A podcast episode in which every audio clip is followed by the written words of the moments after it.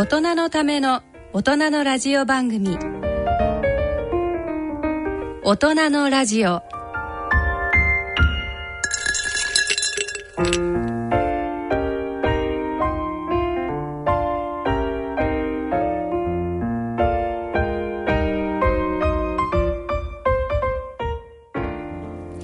皆さんご機嫌いかがでしょうか？立川楽長です。ご機嫌いかがでしょうか？篠崎直子ですこの時間は笑いと健康をテーマにお送りしております。さて2月も半ばを過ぎました。始まりましたねねオリンピックね。始まったはいいけど、はい、寒すぎだよね。そうですよね。マイナス10度だ20度だって。いやあの、はい、選手村でね、うん、あの日本選手団が選手村に入る時なんか歓迎式みたいなのをやって、ってね、あんまり寒いんで、日本戦の選手団が参加しなかったって。欠席。ねえ。だってさ、みんな冬のオリンピックに出てくるような人たちだから、寒いとこ慣れてるはずなのよ。まあそうですよね。普通の人よりね。普通の人より寒いのに慣れてるはずのその人たちが出てこないようなところにですよ。はい、寒いのに慣れてないかもしれない観客が、そこでずっと、見てるわけよ。選手はいいの動いてんだから、はい、観客動いてないわけよ。やば凍ってしまいますよ。観客どうなっちゃうの？ねえ。恐ろしいよ。で冷凍庫の中でずっと見てるようなもんでしょ？そうです。韓国だからチヂミなんか持ってったら縮みが縮み上がってるっていうくだらないこと言ってるけどさ。それ言いたかったんですか？縮みが縮んだ。もう極寒の中でね。でまた今度東京オリンピックはね灼熱地獄だからね。そうかそうですよね。ね最近日本暑いですもんね。ね。いやすごいですよ。ねでも皆さん頑張ってますね。でも冬のあの競技ってななんで危ない競技ばっかりなんだろうね。命がけじゃないみんな。確かにもう転んだらね大怪我しちゃうようなものばっかりですよね。あのスノーボードなんか、何 4, 4回転回ってってその間に2回転ぐるぐる回る はい、ひねったりねこうね。ねあんなのだってあれで実際にあのあの選手は大怪我したわけでしょ？人体切って、はいそうですね、歩夢君だっけな。そのね命がけでやってるのをまた採点するっていうこの非人道的な何なんだと思うよね。ねまあねだでもだからこそこう応援したくなるっていうか。一歩間違えりゃ死ぬようなことを採点してんだよ。何点ですここのギャップというか ね。え不思議な気がするね。ね。まあ、でもだからこそ選手たちも挑戦したいと思うんでしょうね。そのこうか、まあ、紙一重がこのギリギリのラインで。なんか魅力なんだろうね。やる方にしてもね。はい、見る方も、まあ、見る方もハラハラしながらすげえなと思いながらまあ見るわけだからね。ねまあどっちにしてもまああの皆さん気をつけてやってください。はい。怪我しないように。ね。ねまあ本当にね人間ではありえないような技もやってますけど、はい。今回はですねこちらの番組にも、えー、なんと普通ではありえないゲストありえないお招きします。ゲスト。はい。そう。ありえないよね。ありえない。だって他の局の、はい。方がゲストでお見えになって、はい、しかもそこの正社員で、はい、なおかつそこが NHK なん NHK さんですよ NHK のディレクター現役ですよ、はい、その人が、うん、あのゲストで、今日来てくださってるんですよ、ねどうなっちゃうんでしょうね。どうなっちゃうんでしょう。はい。でもね、これはね、うん、他では聞けないようなね、はい、ありえない話を聞けるのかもしれないから、楽しみに、えー、皆さんもしていてください。はい。えー、それでは大人のための大人のラジオ進めてまいります。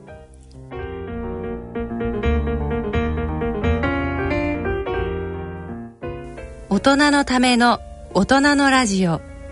この番組は野村証券ほか各社の提供でお送りします。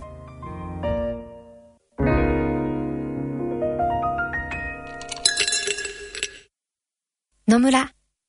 第二の人生に必要なのはお金だけじゃないから。ゆったりとした旅を楽しみたい。健康はもちろん若々しさもまだまだ保ちたい。住まいをもっと快適にしたり相続のこととかもしもの時のことも考えておきたい。セカンドライフのために知りたいことってたくさんありますよね。あなたのハッピーなセカンドライフのために。野村証券の本支店ではさまざまなスペシャリストを講師にお招きして野村のハッピーライフセミナーを開催しています。詳細はウェブで「野村のハッピーライフ」と検索してください。なお当セミナーではセミナーでご紹介する商品などの勧誘を行う場合があります。それ野村に来てみよう。健康医学のコーナーです。今回は NHK ディレクターで医療ジャーナリストの市川守さんをお招きしてお送りいたします。よろしくお願いします。よろしくお願いいたします。お願いいたします。NHK にいらっしゃって、で医療ジャーナリストなんだから、はい、なんか NHK で医療に関する、うん、なんか報道的なことやってんのかなっていうようなイメージが、ありますよね。ねありますよね。なるほど。あの私 NHK においては、えー、あのプログラムディレクターテレビ番組のディレクターという番組作そう番組を作る仕事をしているわけですね。ただその NHK の外で、あのまあネットの記事ですとか、はい、あと講演をしたりですとかそういう医療系の情報をお伝えするようなことをまあ、あの何年か続けてまして、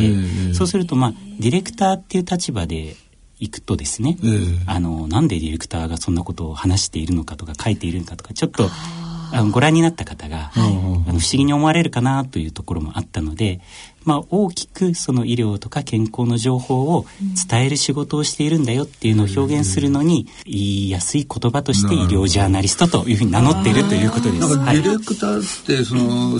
番組の現場のまあ進行係的なね、はい、そうですね仕切る方ですね。だからその番組作るそこではあのリーダーシップ持ってやってるけどその番組のその周辺ですよね。じゃあ情報を集めてきたりとかどういうう内容容でどういう番組にするかっていうのはこれディレクターの仕事じゃなないんです。ねこれ制作の方の仕事なんでしょう。えっとですね NHK の場合はちょっとまあ少し特殊な部分があって、もうディレクターが結構職人みたいに、もう企画を探してくるところから、取材から、撮影それから編集あとえスタジオでの演出、その後のえー、ポストプロダクションって言いますけどナレーション入れたりとか、はい、そういったところのことまで全部一気通貫でディレクターが一本の作品を一本全部頭から最後までディレクターがやるという形をとっているのでそれディレクターよりは、えー、なんかいろんな役をねなななんて言ったらいいですかねね。脚本家でもあるし、ね、なんかこう企画でもね情報集めから、ね、制作から急出しから全部やるってことですか、あまあまあ、一応ディレクターってまあ日本語に訳すとな監督っていう意味もあるじゃないですか、えー、まあ、だから監督だとすれば、はい、監督はやっぱり自分の企画を作るために取材もするだろうし、えー、その脚本も自分で書くだろうこともあるだろうし、っていうことでまあいわゆるこうそのある一つの番組の監督なんだって思っていただくと分かりやすいかもしれないですね。からプロデューサーから演出から全部やっちゃうっていうことですね。マルチですね。で今あれですよそれを医療関係に特化してやられてるということですね。まあそうですね。あの必ずしもそれだけっていうわけではないんですが、基本的に私はその医療とか健康の番組をもう、えーある程度自分の専門として10年ぐらい作り続けてきたので、あの他の番組を僕にやらせるよりは、うん、あの医療とか健康の番組やらせた方が、あの結局質としてもいいものになるので、まあやらしとこうというような感じ。もちろんもちろんなっちゃう、そうですね。そうなんですね。具体的にどんな番組をおやりになってってたんですか？そうですね。あのー、今現在やっている番組としては NHK スペシャル。という、はい、日曜日、はいはい、主に日曜日にやってる特集番組が中心なんですけれども、これまでは、えー、皆さんご存知のもので言うと、まあ、合点昔だと試してがるっていうね。っていう。合点合点合点。はい。合点合点合点合点。見てますね。はい。はい。あれですとか、あとは、まあ、朝一という朝の番組ですとか、まあ、そういった番組を主に作ってきました。はい。そうですその中のまあ健康とか医療に関するそうですねやをや作られてる主にそうですねはい作ってまいりましたでもこの医療とか健康に関してね、うん、まあ世の中どんどんどんどん関心が高まってくると思うんですけれども、NHK 多いですよね医療とか健康関連の番組ってね。まあそうですね。やっぱり今あのテレビご覧の方って、まあ、ご高齢の方がある程度増えて来られる傾向もあって、うん。やっぱりそうするとこう自分の体に関わるところで興味をお持ちの方っていうのが増えているところもありますよね。なので医療とか健康の番組への興味が高まっているのとまあある程度こう多用するように、そういう番組が増えてきているのかもしれないと思いつつ、まあでもずっと昔からそういう番組は作り続けてきた部分もありますね。先ほど NHK スペシャルってお話が出たんですけど、例えばどんな話題というかネタを取り上げたんですか？そうですね、これまでですと例えばあの、腰痛治療革命っていうような番組を作りまして、まあ、腰痛ってあのいわゆる腰が痛いから、はい、腰に問題があるってお思いの方が多くて、まあ、実際そういうケースもあるんですけれども、はい、ずっと長引いている腰痛の方には、はい、あの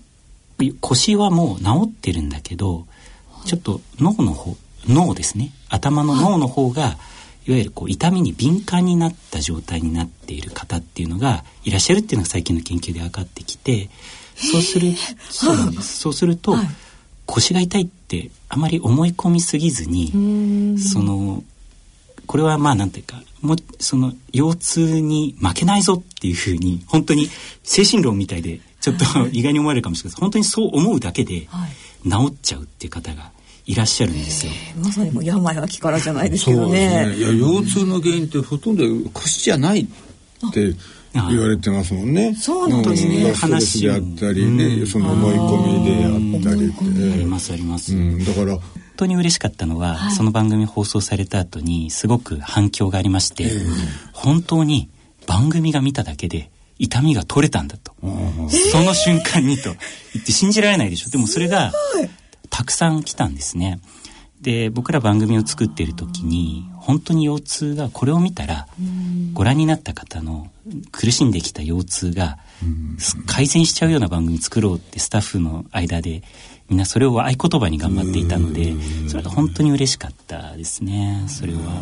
それだけやっぱりこうテレビっていうのは本当に影響力があるしこう人の感情に訴えるというかそういうものなんでしょうね。そうですね、はい、なんかやってよかったって思われたでしょうね。それは本当にそうでしたね。こんなことが、まあ、あの僕らがそうしたいなと思って目指してやってきたことが本当に実現するっていうことってあんまりないじゃないですか。それが実現したというのはすごく嬉しかった。NHK スペシャルで先ほど腰痛革命とお話あったんですけど他になんかこう印象に残ってるテーマとかってのありますか？そうですねあの最近の番組ですと去年あの睡眠負債が危ないっていう番組を作りまして、はい。ね、言葉流行りましたもんね。そうですよ、流行語大賞ね。一応、はい、そうですね、流行語大賞のトップ10に入れていただいて、はい、本当にあのそれは印象に残ってますね。はい。市川さんが手掛けた番組っていうことそうですそうです。はい。はい。もともとあのこの睡眠負債という言葉自体は、はい、あの存在していた言葉で、まあ、正確な医学用語かと言われるとちょっとまああの議論があるところではあるんですけれどもあのスタンフォードアメリカのスタンフォード大学の先生がもともとあの提唱された考え方で、はい、その睡眠不足の影響っていうのは負債借金のような形でだんだんだんだん積み重なっていろんな健康を害したりあとその仕事の質を下げてしまうんだよっていうようなことをそれその睡眠負債って言葉で表現していたんですけどあまりこの有名な言葉ではなかったですね。でそれをたまたまそのスタンフォード大学の西野誠二先生という方とちょっとお話ししている時にいや実はこういう言葉があってね、っていうことを伺ってあその言葉はすごくその一発でその概念がわかるし、で今その日本は日本はやっぱり働き方改革ですとか長時間労働の問題が課題になってきているので、そのワードを出してその睡眠の大切さっていうのをお伝えすれば絶対にその良いちょっとでも良い影響を社会に与えうるんじゃないかっていうのを感じてそれじゃあこれでぜひ番組を一個作りましょうっていうことを考えてですねそれでもう企画をしたっていうものでした。はい。で一気に流行語までいっちゃった。そうですね。そうですね。あの、うん、それは NHK のね、はい、あの影響力っていうのもあるけど、やっぱり市川さんの企画力ですよね。そうですよね。あのそうですね。一応それはあの作戦はあったんですよね。あの今テレビって特に NHK スペシャルっていうとどうしても少し年配の方がご覧になる傾向が多いもんですから。あのもう少し本当はこれあの30代とか20代から40代ぐらいの働き盛りの方に睡眠の大切さっていうのはやっぱり知っていただきたかった部分があって、そうするとネットの方がいいわけですね。なので番組の放送する前日に、はい、あのヤフージャパンさんにも協力していただいて私たちの番組の関連する記事を載っけていただいて、こういうことやりますよっていうのですね。告知みたいな形で、知っていうかもうその記事自体でもう睡眠負債ってこういうふうなものでこう対策したりっていうのはもう分かるぐらいのあの分量のものを出してるとそれがすごいたくさんの方読んでいただいてあとツイッターなんかですごくわーっと広まったんですそうですね。若者はそうですね。そうなんです。だから若い方も、はい、からあと番組はあの少し年配の方も見てくださってその両方にあの届いた。だからその流行語っていうかその社会全体として睡眠負債って言葉をなんとなく聞いたことのある人が多い状態になれたっていうのはありますよね。ね影響力大きいですね。両方ですよね。メディアミックスですね。そうですね。でも睡眠負債っていうことはやっぱり寝ど寝だめとかっていうのはできないっていうことなんですかね。そうですね。あの寝だめはできまああの寝だめして返せるような負債の量じゃない人の方が全然多いので土日に値段して返そうとしちゃうと、はい、そこであの生活のリズムが狂って逆にこう日中のあの平日のね睡眠が悪くなっちゃうっていうことが指摘されていてだからやっぱり借金はい。っぺんに返すんじゃなくて、コツコツ返すのがいいって。だからあの平日にちょっとは、ね、長く寝るっていうのがいい。借金抱えてね、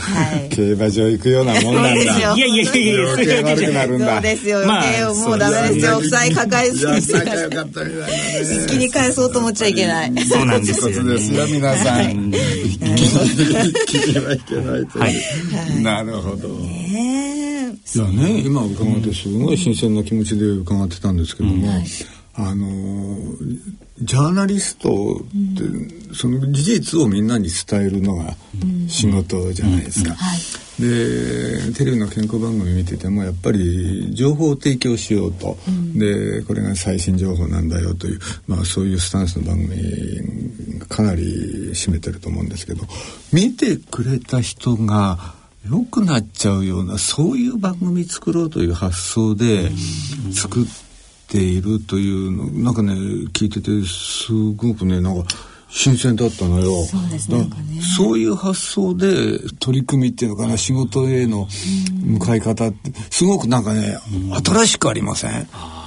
まあ、もともとですね、僕がこういうことを考えるようになったきっかけっていうのは、あの、それこそが試して合点で、うんはい、まあ、あの、篠介師匠とも一緒に番組を作らせていただいてた時に、はい、それがそれを一番に言われたわけですね。そのお前が何を伝えたいかではなくて、はい、情報を伝えることで見てくださった方が本当にそれで幸せになれるのかっていうことを考えて番組を作りなさいっていうのをその師匠からも言われましたしその当時僕の先輩とか上司の皆さんがそういうふうな考え方をするのが制作者なんだっていうのをすごくこう厳しく教えてくださったのがあってそれ以来もうそれが10年前ぐらいですけれどもそれ以降変わってはいないんですね。ただそのいろいろなこうテレビ番組だけじゃなくていろいろな情報をお伝えしようってするようになった時に、はい、まああの耳障りがいいので医療ジャーナリストっていう言葉を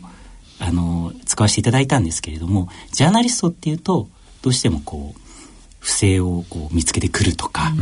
の世に正しい情報を知らしめるみたいなイメージをお持ちの方もいて、多分それをやってらっしゃる方もいてそれは素晴らしいことだと思うんですけど僕は確かに新しい形というか、世にある誤解されてる情報とか分かりにくい情報を分かりやすくお伝えして、もうほんのちょっとでもお役に立つようないわゆる翻訳家みたいな仕事ができたらいいなっていうことを思うように、まあ、最近なってですね。それでやっているというところはありますね。あの僕今その自分で勉強会っていうのを主催してまして、いわゆる医療とか、はい、健康の情報をどうやって伝えるとより良くなるかなみたいなことをメディアの人間と医療の関連の方が一緒に話すみたいな勉強会をやってるんですね。そそうするとあのやっぱり僕らってその伝える仕事をずっとやってるから、はい、こういうふうに伝えると物事に興味を持ってもらえるとか、ううまく理解してもらえるっていうノウハウはいろいろあるわけですね、はい、そういうのを医療者の方に知っていただくと、次に患者さんに説明される時とか、そういう講演をなさる時とかに、そのノウハウを使ってちょっとねこう分かりやすく伝えるコツが分かったみたいなお声を結構いただいて逆に僕らは医療者の方から、この実際現場ではここが問題になってるんだとかこういうところもっと伝えてほしいんだみたいなお話をいただけるのでそういうなんかこうお互いのいいところをうまく使い合うようなことができれば、うん、ね、ね、とてもいい取り組みですよね。はい、そういうことに興味を持ってくれる医者がね、増えてるとおっしゃって、とってもこれいいことですよね。そうですね。この取り組みはもうぜひ広げてもらいたい。ありがとうございます。ね、いやでもその勉強会のお話も今出ましたけれども、うんうん、あの市川さん NHK でまあディレクターのお仕事をされながらヤフーとかでもこう記事を書かれたりしてるんですよね、はいはいはい、これはどういった記事を書かれてる多いのは、はい、SNS ツイッターとかフェイスブックとかで、うん、今いろいろな情報がこう出てくるじゃないですか。はい、で中にはその必ずしも専門家の方じゃない方が出した正しくない情報っていうのがすごく広まっちゃうケースっていうのが最近あってそういうことをあのやっぱり誰かが、はい、そのそうじゃなくてもうもうちょっとこう考えた方がいいんだよっていうことを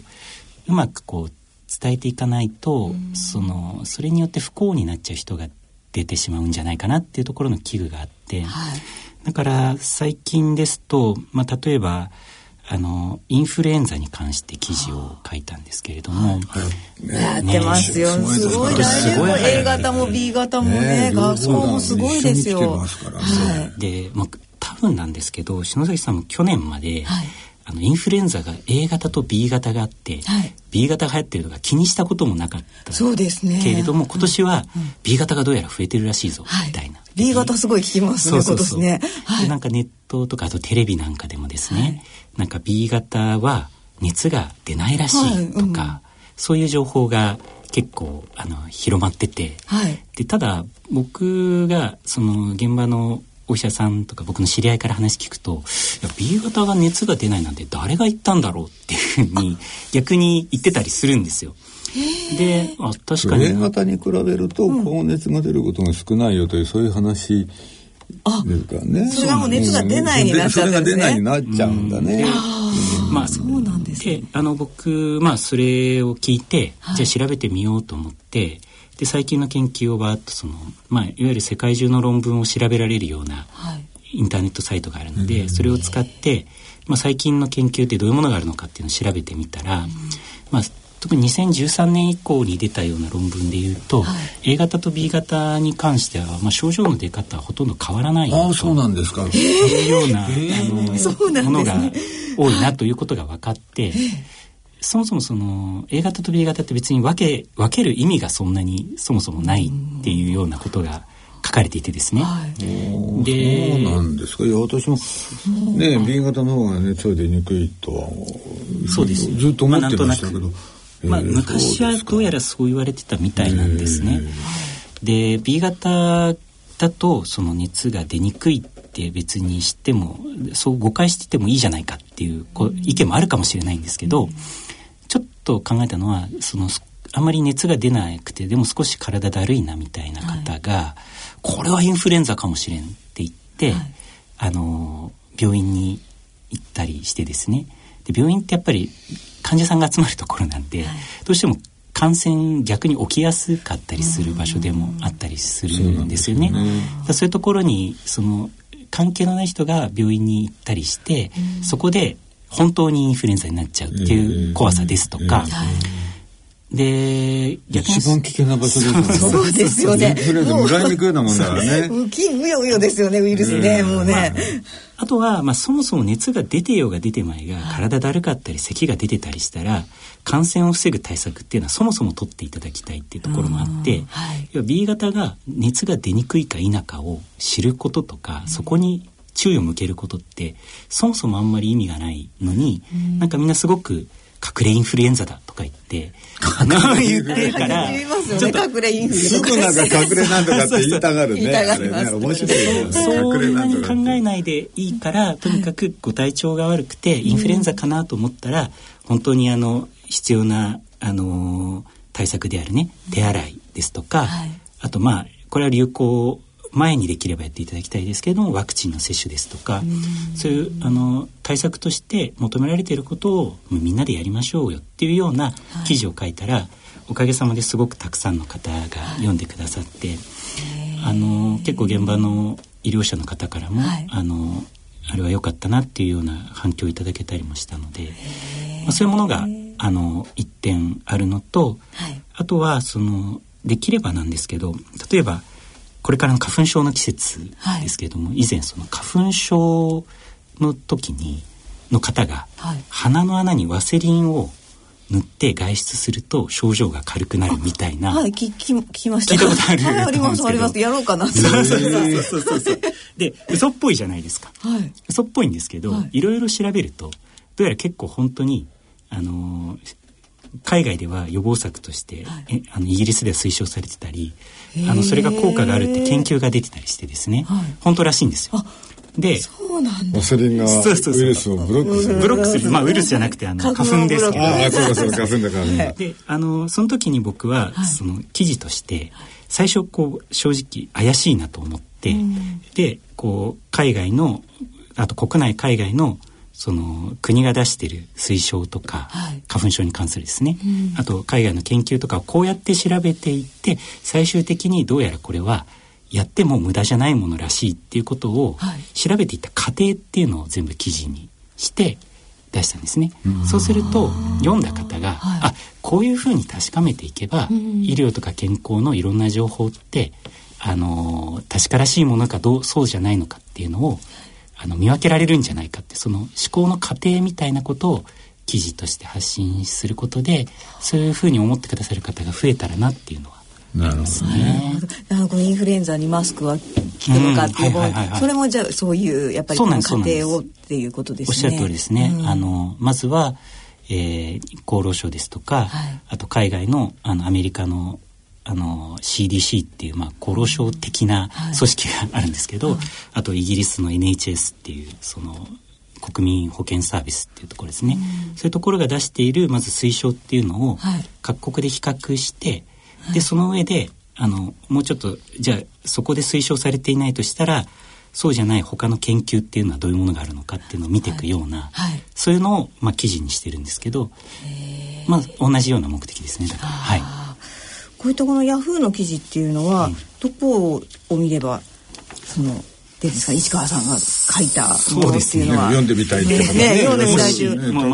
もしよかったらあの、はい、私の名前市川守と申しまして、はい、千葉県の市川市の市川に、はい、あの衛星放送の A という字を書くんですけれども、それであの Google か Yahoo で検索していただければ、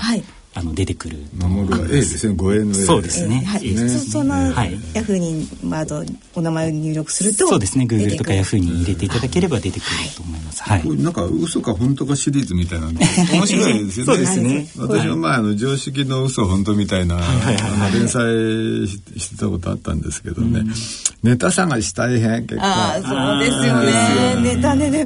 ね大変ですよね。ジャーナリスト。ですからまあ当たり前って当たり前なんだけど、これネタ拾ってく大変ですよ、これは本当に大変、なんか、そのその人のね生活を変えるところまで、踏み込んでらっしゃいますよね。ね本当ですよね。大体ねよくあの体に悪いって、個人レベルで止まってんじゃないですか。こうやると体にいいよ、こうやると血圧下がるよ、こうやると血糖下がるよみたいな話で。でもそれはあくまでもその人個人への影響で、大概のことはとどまっちゃうけど今お話聞いてるとあの市川さんのおやりになってる活動ってその人の生活だったり、はい、その人のなんだろうその行動であったりね、はい、その個人レベルにとどまらないです、ね、そのやっぱりトータルに言うとその人にハッピーになってもらうための取り組みのような、ね、なんかそんな広い意味でのね貢献なんかすごいなんか見えてるまあ、まあ、あのそんなにあの褒めていただくとちょっと恥ずかしいです。あのでもこれ本当にあの繰り返しになっちゃいますけど、そのガッテンっていう番組でですね、本当にそうそういうことをしなそこを目指そうっていうのがやっぱ僕らの合言葉だったりするんですよね。見ていただくだけじゃなくて、その人の生活がよりよく変わって、その見てくださった方がちょっとでも幸せになれるような情報の出し方をしようっていうのが結構、あの目標なんですなかなかうまくいかないことも多いんですけど、そういうことがあの合点が長く続いてる秘訣でもあるんですね。ねね気持ちが根底にあるから、視聴者の方にも響いていくんですよね。合点していただけましたね。他局の番組をちょっとやっちゃいけないですけど。やっちゃいけないね。ねでも本当に NHK って自由なんだなと思いますけどね。ありがとうございます。はい以上、今回の健康医学のコーナーは NHK ディレクターで医療ジャーナリストの市川守さんをゲストにお迎えしてお送りしました。ありがとうございました。ありがとうございました。野村、ちょっと気になるお金の話。今回はコンサルティングです。楽丸さん、難しい顔してどうしたんですか？実は私、来年定年なんです。定年後はゆっくりできますね。それがね。何か心配事でもあるんですか？退職金は嬉しいんですが、一度にまとまったお金をもらってもどうしていいかわかりませんし、これからの老後にいくらぐらいのお金が必要か想像ができないんですよ。それなら野村証券に相談してみたらいかが？お客様一人一人の将来のご要望などをお伺いして、定年後のマネープランについて気軽に相談できますよ。それはいいですね。じゃあ、今すぐ相談に行ってきます。ちょっとちょっと、こんな真夜中では空いていませんよ。お金に関するご相談は、お近くの野村証券へどうぞ。それ野村に来てみよう。大人のための大人のラジオ。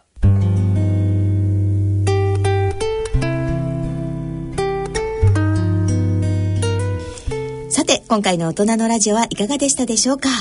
ね、医学のことを分かりやすく伝えるっていうことではその市川さんも、うん、楽長さんも同じようなことをこうされてるんだなというのをすごく私は感じたんですけど、あのー、やっぱりね分からないと伝えたって意味ないしね。本当そうですよね、ね、やっぱりね楽しくないことってみんな聞き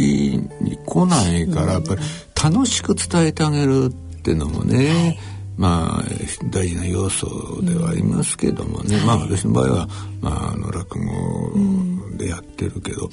まあ市川さんの場合はあれね、はい、どんだけその生活の現場にね、はい落とし込むかっていうそこで勝負されてるってそそんな感じしましたね。しましたね。はいそうですね。いや本当二人とも素晴らしいと思います。はい。さあそんなね立川楽長さんによる落語の同盟会の。チケットはい、えー、のご案内です。えー、来たる3月25日日曜日、13時30分会場、14時開演、早稲田駅にあります。北条寺お寺ですね。北条寺にて開催されます。落語独演会、楽長の午後落語 in 早稲田に、えー、抽選で5組10名の皆様にチケットをプレゼントさせていただきます。えー、チケットご希望の方は番組ホームページの番組宛てメール送信フォームからご応募いただくか、郵便の方は郵便番号105-8565ラジオ日経大人のラジオチケットプレゼント係宛てにお送りください。いずれも午後落語チケットプレゼント希望とお書き添えの上、郵便番号、住所、氏名、電話などの連絡先、えー、番組へのコメントなどを書いてご応募ください。応募の締め切りは2月28日水曜日必着となります。これね日曜の午後なんですよ。はい。ねあのー、2時開演でね、えー、はい、だからあのー、お休みの日にのんびりとふらっとね、はい、えー、お越しいただければ、はい、ね、あのー、本当に東西線の早稲田駅からね、はい、あの3分ぐらいのとても、うん、近いですね。分かりやすい場所でね、はい、えー、お寺さんですからしっとりと、ねあのお聞きいただければと思います。いいですね。はい。応募の締め切りは2月28日水曜日必着となります。どしどしご応募ください。それではそろそろお時間となりました。お相手は篠崎直子と立川楽長でした。それでは次回の放送まで。さようなら。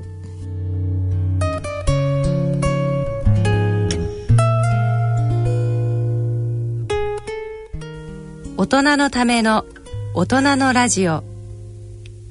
この番組は野村証券ほか各社の提供でお送りしました。